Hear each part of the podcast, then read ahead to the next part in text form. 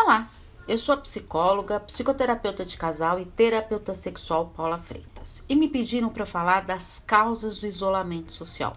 Se você ainda não escutou o áudio sobre isolamento social, eu sugiro que você escuta também. Antes é bom ressaltar que a pessoa ela pode estar isolada fisicamente, mas não emocionalmente. E isto pode ser uma opção divina, pois sente-se bem. Assim, não traz prejuízo para si. Já o isolamento emocional é a falta de relacionamento afetivo de qualidade, satisfatório com as outras pessoas. Mas e as causas disso?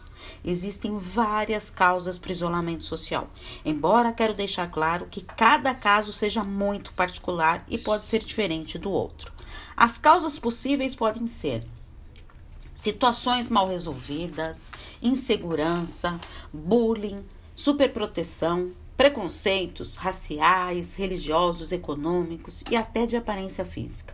Transtorno de ansiedade social, quando não consegue lidar com a ansiedade. Fobia social, quando o fóbico social ele foge de situações e se fecha.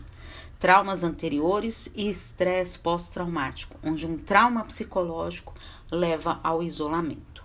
Timidez como uma característica de personalidade, repetição de hábitos familiares, decisão voluntária em busca de equilíbrio e autoconhecimento. Ufa, quantas causas, não é mesmo? No caso do isolamento social, será muito importante a psicoterapia. Pense nisso. Estou à disposição para os atendimentos. É só enviar uma mensagem no meu WhatsApp, no 11 98313 2371. Um grande abraço. Tchau, tchau.